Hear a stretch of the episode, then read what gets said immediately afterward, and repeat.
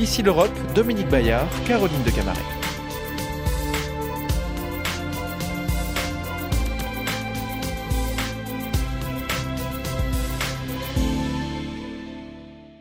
Tous, merci de nous rejoindre à Bruxelles où s'est tenu en fin de semaine. Un conseil des 27 particulièrement mouvementé et nocturne sur la crise de l'énergie.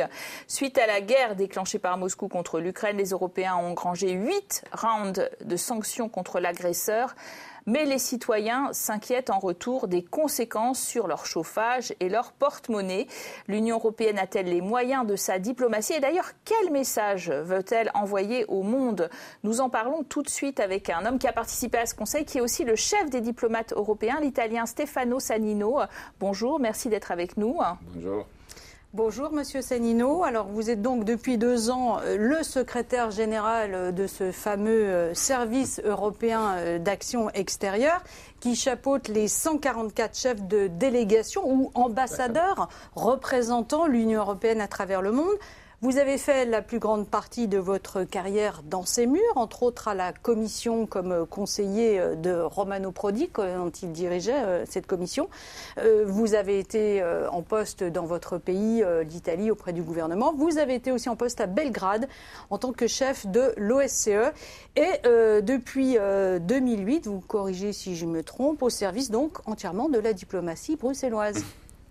Alors, l'Ukraine est toujours évidemment à feu et à sang. Elle subit la contre-offensive de l'armée russe qui euh, pilonne des installations civiles euh, dans ces conditions, alors que Moscou euh, a agité à plusieurs reprises la menace nucléaire. Est-ce que la diplomatie parvient à trouver sa place? Je crois qu'il faut euh, euh, distinguer qu'est-ce qu'on veut dire avec diplomatie. Euh, je crois que la diplomatie a trouvé sa place parce que au cours de ces mois, on a soutenu l'Ukraine du point de vue militaire, du point de vue économique, financier, politique aussi, avec la décision de donner le statut de candidat à l'Union européenne, et en même temps à isoler la Russie, à, comme vous l'avez dit, adopter huit paquets de sanctions. Et donc ça aussi c'est la diplomatie. La diplomatie, c'est. Et puis, il faudra à un moment aussi trouver euh, la façon de faire terminer ces conflits, mais il faudra le faire à des conditions qui soient justes et qui ne soient pas. Euh, qu'elles puissent pas être vues comme une capitulation.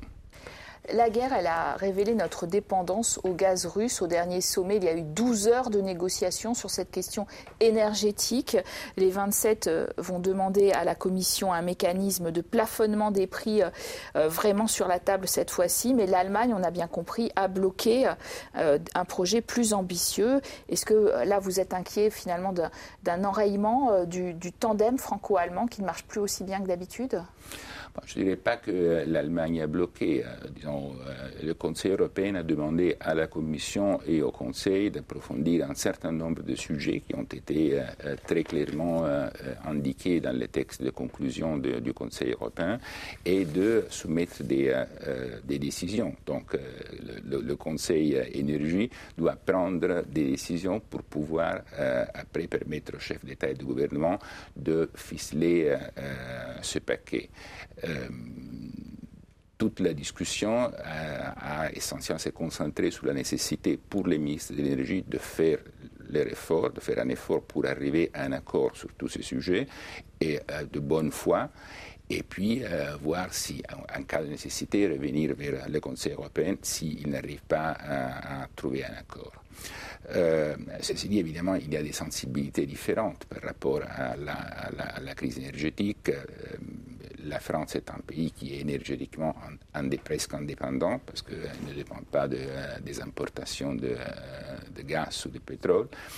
Et l'Allemagne ne l'est pas. Et donc, elle a besoin de euh, pouvoir être certaine d'être approvisionnée de, des sources d'énergie. Et ça, c'est la préoccupation principale qui a été exprimée par le chancelier allemand. Euh, le président Macron a parlé de l'isolement de l'Allemagne au sein de l'Union européenne. Il ne faudrait pas que l'Allemagne soit isolée. Euh, vous partagez cette analyse? Je crois que c'est toujours pas bien, disons, en connaissant un peu les rouages de l'Union européenne, si un pays est isolé. Euh, d'autant plus c'est un pays euh, central comme l'Allemagne ou comme la France ou comme d'autres, évidemment. Donc c'est important, et ça c'était aussi l'effort que je crois été déployé jeudi soir pour arriver à un accord entre tous les leaders et pour éviter qu'il y ait quelqu'un qui puisse ne pas se sentir suffisamment épaulé par tous les autres membres du Conseil européen. Alors, pour revenir à l'Ukraine, dans les récentes attaques russes, des drones iraniens ont été utilisés. Les Européens disent qu'ils ont des preuves, les Russes et les Iraniens nient. Euh, c'est pour cette raison que l'Europe a pris un nouveau train de sanctions contre Téhéran. Euh, est-ce que ça, va vraiment bloquer un rapprochement entre ces deux puissances euh, assez nocives, il hein, faut dire pour nous? Euh, écoutez, il faut, euh, dans l'histoire des, euh, des, drones, on a notre service d'intelligence, de, de, sécurité, ont des, des indications claires, ont donné des indications claires sur l'origine de, ces drones. Donc, sur cette base, les 27 ont décidé de prendre des, des sanctions contre, contre l'Iran. Euh, de l'autre côté, on a pris aussi des sanctions contre l'Iran en ce qui concerne les droits de l'homme et, euh, et, des femmes. et des femmes, oui, de l'homme en général, dans la conception, et euh, essentiellement pour toutes les violences contre les protestations qui ont eu lieu en Iran. Et euh, donc il y a une, situation difficile dans notre relation avec Téhéran et en plus à côté encore il y a des négociations sur le, CPOA, donc l'accord nucléaire, mhm. et euh, qui euh, sont encore traînent sur lesquels on n'arrive pas à trouver une, un point de chute. Donc évidemment il y a une difficulté de notre relation avec, avec l'Iran on n'est pas, euh, disons, enchanté du fait que l'Iran se rapproche à la Russie, euh, mais, euh, disons, ça ne peut pas nous empêcher de faire ce que nous devons faire et de donner des indications claires à Téhéran sur ce qui est notre position quand il s'agit de droits des hommes et des femmes et quand il s'agit de soutien à la Russie, surtout dans cette guerre en Ukraine sur laquelle l'Union européenne, l'Europe est beaucoup engagée. Alors euh, récemment, le ministre russe des Affaires étrangères, Lavrov, a indiqué qu'il n'y avait pas de raison de garder euh, euh, des relations avec les pays occidentaux, donc des ambassades. Est-ce qu'on peut imaginer qu'il ferme les ambassades russes en Europe? Vous prenez ce genre de discours au sérieux? Moi, je ne crois pas qu'il y, y, aura une fermeture des ambassades. Euh, au cours des, euh, des mois, euh, on a déjà assisté à une réduction très significative de la présence tant des diplomates européens à Moscou comme des diplomates russes en Europe en général on a euh, euh, déclaré persona non grata un nombre de, diplomates, je le dis entre guillemets, qui est plutôt des espions. Donc, euh, c'est déjà la situation, c'est, disons, est claire en ce qui concerne la direction. Mais à vrai dire, quand on a nommé notre, notre ambassadeur, le nouvel ambassadeur de l'Union européenne à Moscou, on n'a pas eu de problème pour avoir l'agrément de l'ambassadeur auprès des autorités russes. Donc euh, il y a, et j'espère que ça va continuer à avoir, euh, encore un canal de communication ouvert, et ça c'est important de pouvoir avoir quelqu'un avec, avec qui parler, même pour se dire des choses parfois désagréables. Alors, euh, Monsieur Sanino, vous avez euh, euh, été le président pendant une semaine de la fameuse conférence des ambassadeurs de l'Union européenne, après une parenthèse de quatre ans. D'ailleurs, le chef de la diplomatie, Joseph Borrell, a rappelé aux chefs de, de, délégation que leur obligation était de donner plus d'informations, de faire remonter des notes. Et il y a eu des ratés, vous croyez, vous aussi, dans notre analyse, par exemple, des intentions de Poutine.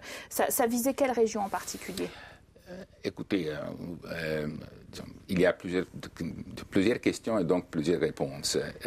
la première, je dirais, sur la question qu'on a raté le sens de, la, de ce qui s'est passé en, Russie et l'intention de la Russie d'envahir l'Ukraine.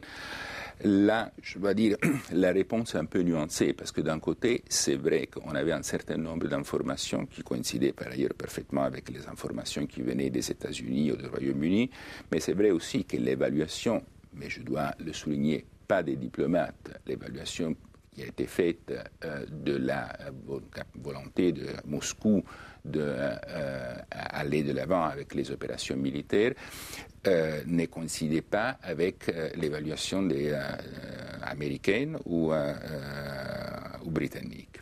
Ceci dit, on a commencé déjà au, mois, au début du mois de décembre, quand c'était clair que le build-up militaire était allé dans cette direction, on a commencé à travailler sur les sanctions et euh, on a commencé aussi à travailler très étroitement avec euh, euh, nos partenaires américains et britanniques. Et ce n'est pas par miracle qu'on a pu approuver des sanctions en deux jours, en 48 heures. Ce n'est pas un miracle qu'on a pu approuver l'utilisation de la facilité de paix en 24 heures pour, pour soutenir l'effort militaire de l'Ukraine. Donc, euh, disons, même si euh, le discours public euh, n'était pas dans cette direction, disons, les services, les diplomates, les ambassadeurs ont fait ce qu'ils devaient faire. Ceci dit, je crois, vous connaissez bien Joseph Borrell, il est un homme qui parle très clairement, très franchement, qui ne mâche pas ses mots, et donc euh, euh, il, a, et il a dit, il l'a répété aussi à la fin de la conférence, c'est d'un côté euh, un encouragement et de l'autre côté c'est une requête que le service soit alerté tout le temps. Et puisse... Justement, vous parlez de ce franc-parler de, Joseph Borrell qui a effectivement euh, frappé pendant cette réunion avec une formule aussi euh, malheureuse, hein, opposant le jardin européen à la jungle qui régnerait dans le reste du monde. Alors ces propos ont déchaîné la polémique tout de suite. Il s'en est très rapidement euh, expliqué sur son blog. Est-ce que la diplomatie est devenue aujourd'hui un sport de sauvage? non, je ne dirais pas ça. Euh, la diplomatie a évolué énormément. Vous avez euh, rappelé la conférence des ambassadeurs. Le, titre de cette conférence était Les nouvelles frontières de la diplomatie européenne. Parce que c'est vrai que c'est devenu beaucoup plus compliqué, parce qu'il y a euh, d'un côté les crises, les crises classiques, on l'a vu, il y a la guerre, hein, pas seulement des crises, et de l'autre côté, on a des instruments beaucoup plus sophistiqués avec lesquels on fait la guerre, parce que ce n'est pas seulement avec les militaires et avec les armements qu'on le fait, mais on le fait avec l'énergie, hein. on le fait avec euh, la désinformation, on le fait avec euh, les attaques, euh, cyber, cyber attacks. Donc, il faut que nous, les diplomates, surtout les diplomates européens, euh, puissant avoir des, euh, des, instruments et une capacité d'analyse, de lecture et d'utilisation des instruments qui est, très, euh, qui est un peu plus sophistiquée, d'autant plus que la diplomatie européenne, ce n'est pas la diplomatie nationale. Donc, il y a des politiques, que, les politiques internes qui sont devenues aussi des politiques externes. Donc, il y a un mélange entre, entre les deux. Alors cette semaine au Royaume-Uni, Liz a démissionné après 44 jours au pouvoir. Nouvelle crise gouvernementale qui euh, affecte la stabilité de notre grand voisin. Euh, est-ce qu'il faut s'inquiéter euh, justement avec un accord de divorce et du Brexit qui est sans cesse remis en cause du côté du Royaume-Uni et qui aujourd'hui eh bien, prend une forme d'instabilité un peu chronique? Bon, évidemment, comment dirais-je, quand un grand pays euh, euh, n'arrive pas à avoir un euh, horizon politique solide, c'est toujours quelque chose de compliqué, c'est toujours quelque chose qui, disons, préoccupe. Hein, et, ça, c'est le cas du, Royaume-Uni. Comme, disons, c'est aussi vrai de l'autre côté que disons, la partie politique euh, est très mouvementée. Heureusement, il y a une base aussi administrative, euh, si vous voulez, économique, hein, qui est solide et donc qui est un peu rééquilibre la difficulté qu'on a dans ce moment avec le cadre politique au Royaume-Uni. Mais c'est le souhait, je crois, de tout le monde qu'il puisse sortir de cette phase d'instabilité rapidement, qu'il puisse revenir sur un, processus de, coopération plus stable. C'était un peu aussi l'esprit de la, réunion de la communauté politique européenne qui s'est tenue à Prague et le, disons, le rapprochement, si je peux ainsi dire, entre l'Union européenne et euh, euh, la première ministre britannique euh, qui vient de démissionner était un des résultats plus importants de cette réunion. Alors l'Europe est également en train de revoir sa relation avec la Chine, hein, avec cette guerre en, Ukraine, a encore été souligné un peu le double langage, la duplicité de, de Pékin. La Chine, c'est un partenaire commercial de premier plan, notamment pour l'Allemagne. C'est un pays, mais aussi pour toute l'Europe. C'est un pays euh, incontournable aussi dans cette transition énergétique pour les batteries, pour euh, certaines matières premières stratégiques. Comment est-ce qu'on peut ménager les intérêts économiques, stratégiques et géopolitiques de l'Europe? Quelle est la nouvelle configuration? Je crois, et ça c'était un peu l'esprit euh, aussi du débat qu'on a eu, euh, je crois qu'il faut euh, faire face aux défis qui nous pose la, Chine et les politiques de la Chine d'une façon pragmatique, je dirais même, si vous voulez, adulte, hein, dans le sens que, vous l'avez dit, la Chine est un partenaire incontournable. On a des échanges commerciaux qui, aux alentours de presque 2 000 millions d'euros, 2 milliards d'euros par jour. C'est un peu compliqué de dire qu'on va arrêter tout cela euh, du jour au lendemain. Je crois qu'on n'a pas l'intention, on n'a pas l'intérêt, je crois que non plus les Chinois ont l'intention, l'intérêt de le faire. La chose qu'on doit faire avec un peu plus d'attention, on, a commencé à le faire, est d'éviter d'être euh, euh, trop faible dans certains secteurs et donc d'être trop dépendant dans certains secteurs. On l'a vu malheureusement avec euh, la Russie, la dépendance énergétique et, euh, a créé beaucoup de complications. Donc la chose qu'il faut euh, essayer de faire est de rééquilibrer un peu plus. Il y a des secteurs sur lesquels on est peut-être trop exposé, il y a des secteurs sur lesquels on est dépendant des importations de la Chine et c'est sur ces secteurs qu'on doit travailler et que l'Union européenne a décidé d'aller de l'avant. Mais à mon avis, c'est évident que on doit euh, vivre dans une situation dans laquelle on va euh, avoir une concurrence chinoise, pas seulement du point de vue économique, mais aussi du point de vue politique, du point de vue euh, de la vision des droits de l'homme, de la vision de la coopération avec les pays tiers, du point de vue de la connectivité. et donc il faut comme le secrétaire d'État américain l'a dit, il faut être capable de courir plus euh, rapidement que les Chinois. Alors, euh, quand vous dites qu'il faut savoir courir plus vite que la Chine, c'est vrai que là, on a vraiment un train de retard, par exemple, en Afrique où la Chine euh, s'est imposée, c'est le principal créancier, elle fournit de l'aide, enfin, elle est aussi contestée, mais c'est un continent aussi où la France, qui était un partenaire historique est de plus en plus euh, contesté dans les pays euh, francophones.